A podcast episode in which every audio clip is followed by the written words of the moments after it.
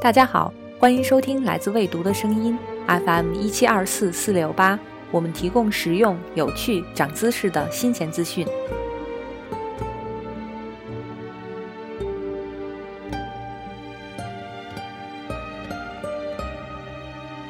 巴洛克原是后人用来嘲弄的一个贬义词，也许是他之前的文艺复兴时代和之后的启蒙运动时代。都因为诞生过太多伟大的思想与灵魂而显得过分闪耀，所以当我们回顾十七世纪的艺术史时，它自身的光芒反而使得自己暗淡下去，像春天的樱花一样。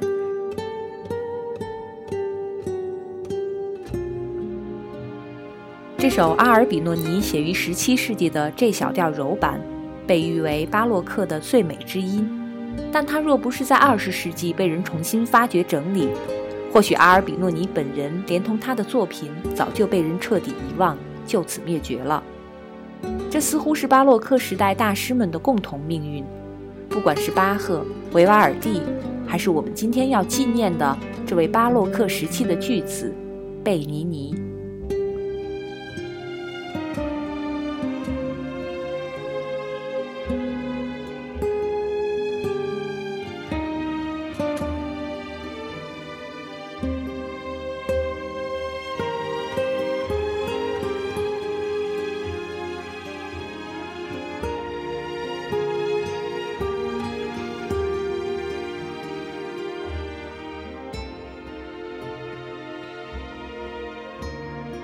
如果你对电影《天使与魔鬼》还有印象，除了被汤姆·汉克斯扮演的博学的符号学教授罗伯特·兰登缜密的推理感染之外，影片中出现的各种神秘而恢宏的宗教建筑也一定让你向往不已。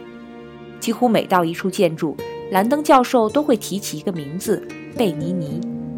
这可不是小说中杜撰的名字。这些罗马城中最重要的宗教艺术作品，确实大多都出自这位叫贝尼尼的大师之手。可以说，文艺复兴后的罗马，要是没有贝尼尼，它的永恒也许就要就此停止了。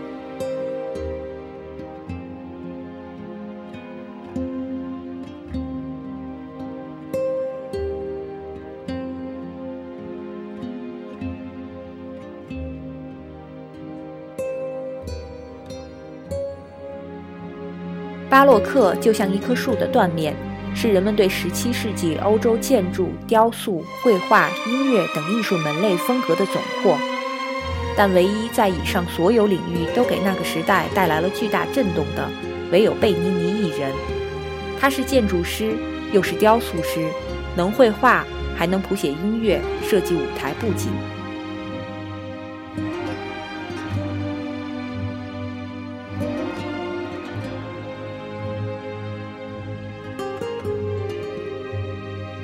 贝尼尼有着超乎时代的丰富想象力和艺术感染力，这是面对新教进攻、已经丧失了半个欧洲的信仰版图的罗马教廷所急需的一种能力。他们希望用这种恢宏瑰丽的艺术，将人们重新聚集在教廷的怀抱中。所以，当贝尼尼一出现在罗马，便被众多枢机主教和历任教皇委以重任。二十三岁时。贝尼尼就被教宗格里高利十五世加封为骑士，随后的教宗乌尔班八世更是不惜赞叹道：“贝尼尼，你是何其幸运，能见证我成为教宗，但更为荣幸的是，我们的时代能拥有你。”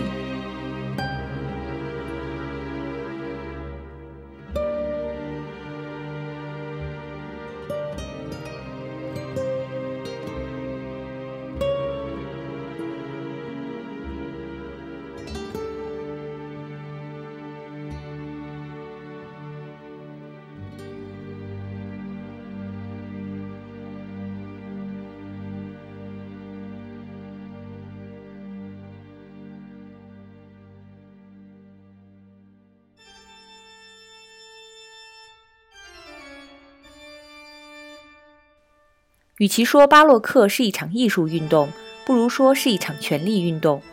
巴洛克始终围绕着宗教与权力展开。此时的欧洲，罗马教廷所代表的旧势力，在马丁·路德发起的宗教改革运动中，已经开始显现出颓败的趋势。在随后的反宗教改革运动中，教廷勉强维持住了局面。为了挽留教众，他们开始用一种神秘无由的狂热和瑰丽来慑服人心。因而，巴洛克的使命就是表现宏大、瑰丽以及一种神秘的狂热，让人臣服在庄严的神权面前。就像这首巴赫的 D 小调托卡塔与赋格给人的感觉一样。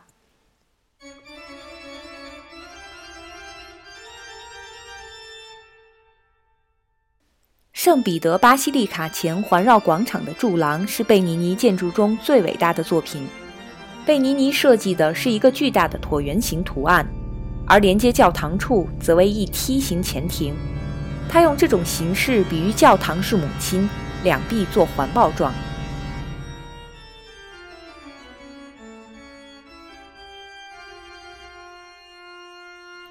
广场的建设工程用了十一年的时间。由贝尼尼亲自监督工程的建设，广场周围是四列共二百八十四根多利安柱式的圆柱，圆柱上面是一百四十个圣人像，中央是一根公元四十年从埃及运来的巨大的圆柱，高二十五点五米，重三百二十吨。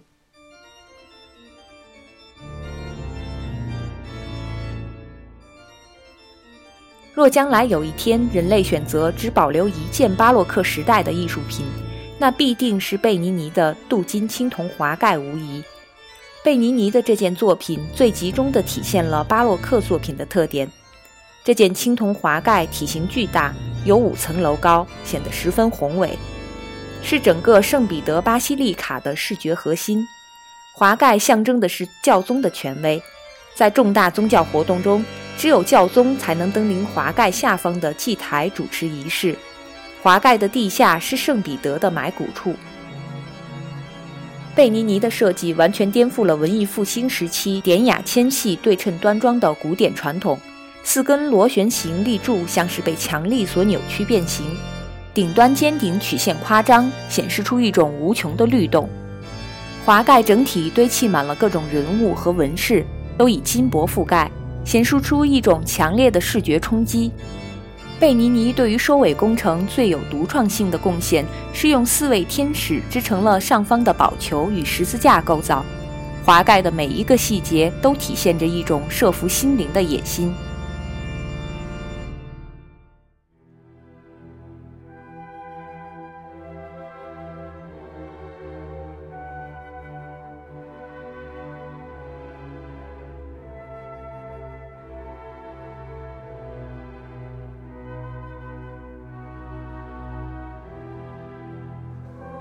圣彼得宝座是贝尼尼设计的最华丽的一件宗教装饰作品。宝座是在中世纪木质教宗宝座上加青铜镀金面制成。贝尼尼不仅给椅子装饰了外表，而且在圣彼得大教堂的后堂中，为参议该大教堂开创了一个有意义的目标。宝座的外观是由四位鼎鼎大名圣徒的青铜像支撑，即早期基督教神学家。圣安布罗斯、圣阿塔纳修斯、圣约翰克里索斯托和圣奥古斯丁，上方有云端天使们的金色光环和绘在椭圆形窗户上的圣神散发的光线。圣神显现所靠的天然照明变成上帝的慈悲，通过教堂源源不断流遍整个世界的可见象征。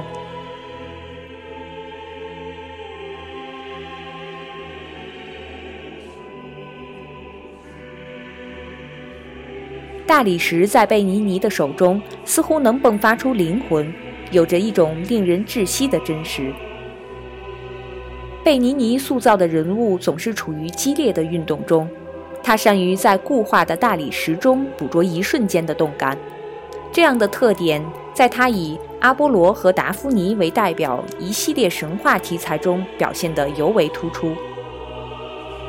贝尼尼采用绘画的造型手法，塑造了一个具有戏剧性效果的群雕，这是雕塑史上的空前壮举。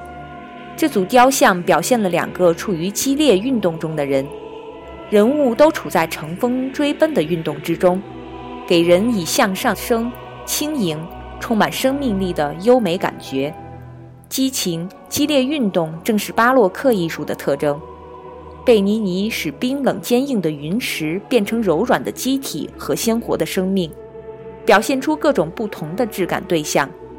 它的伟大之处还在于不用任何支撑物，使开放的运动人体自由地展现在空间中，是米开朗基罗也不曾涉足的创造。凭借阿波罗和达芙妮，贝尼尼赢得了整个罗马的喝彩。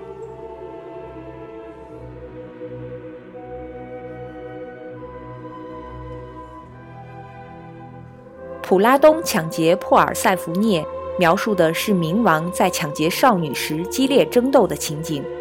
作品中突出了两种力量的对抗：一个强壮有力，在这场力量的斗争中占有绝对优势；另一个柔弱惊恐，带着绝望的目光，企图摆脱厄运，是被掠夺者。这二者的鲜明对比，产生了强烈的艺术效果。作者对人物动作和姿态的处理也别具匠心。普拉东抱着珀尔塞福涅在狂奔，而少女则以手推他的头，并在哭嚎挣扎。作者继承了古希腊的雕刻传统，同时又成功地表现了动感和现实感。从细节上看，冥王由于用力而致使手指几乎要掐入少女柔嫩大腿肌肤的深深凹陷。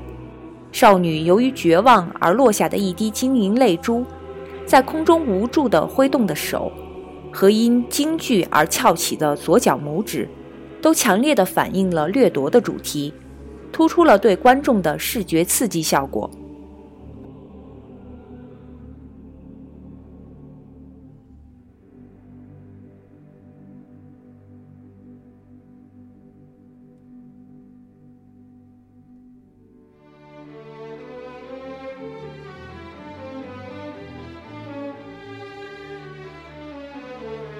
圣天使堡前的桥梁及其装饰天使雕像是贝尼尼的另一件杰作。从桥的南端走向北端，一共有十座天使的雕像，皆由贝尼尼设计。这桥在很多电影里也有出现过。其实，桥南端的八座都是由贝尼尼的徒弟按其设计图纸所塑建，只有紧靠古堡的两尊天使是贝尼尼亲自雕刻的。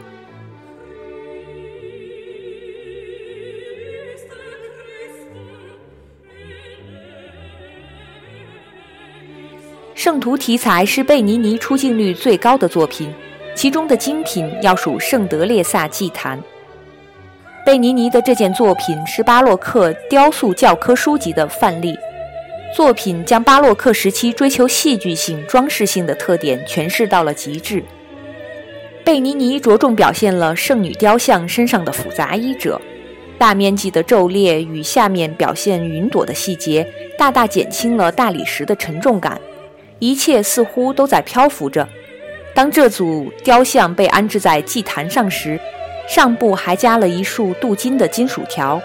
在灯光的照射下，这些金属条的反光正洒落在雕塑上，增强了雕像的戏剧性效果。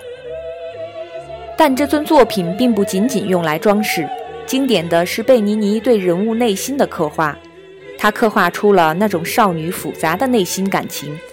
把神秘的被上帝垂青的病态幻觉，变为一个在朦胧意识下女性对爱与欲的痴迷状态。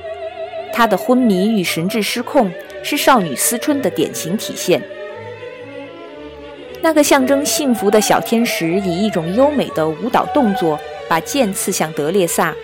他与德列萨的仰卧姿态构成了和谐的节奏，即痛苦与幸福即将碰撞。两种感情就要交融的节奏，贝尼尼领悟到圣徒德列萨的笔记中的刺透了心的内涵，乃是少女渴求爱情的秘密，根本不存在什么神秘主义。也许这才是作品中真正的伟大之处。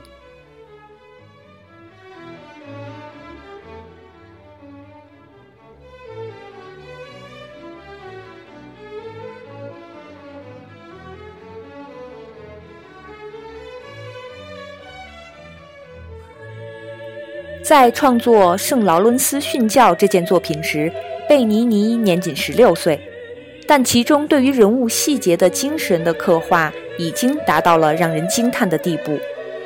雕塑的形体处理、动态安排以及对大理石的驾驭能力，都令人难以相信这是少年所为。殉难的圣劳伦斯引起了罗马红衣主教斯皮奥涅·波尔盖茨的注意，随即把贝尼尼揽入门下。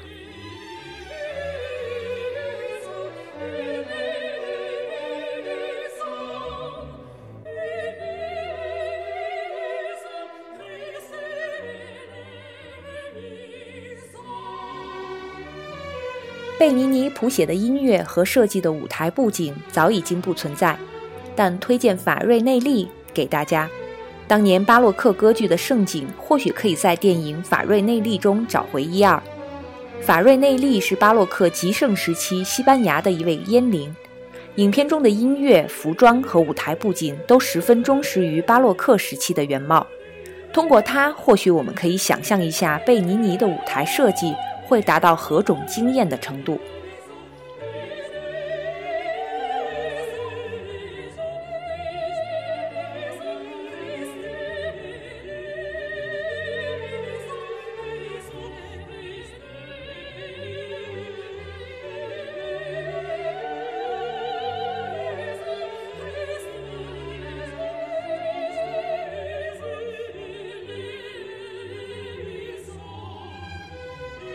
回顾巴洛克时期的艺术，人们倾尽热情与财力，只为创造出一件惊人的作品。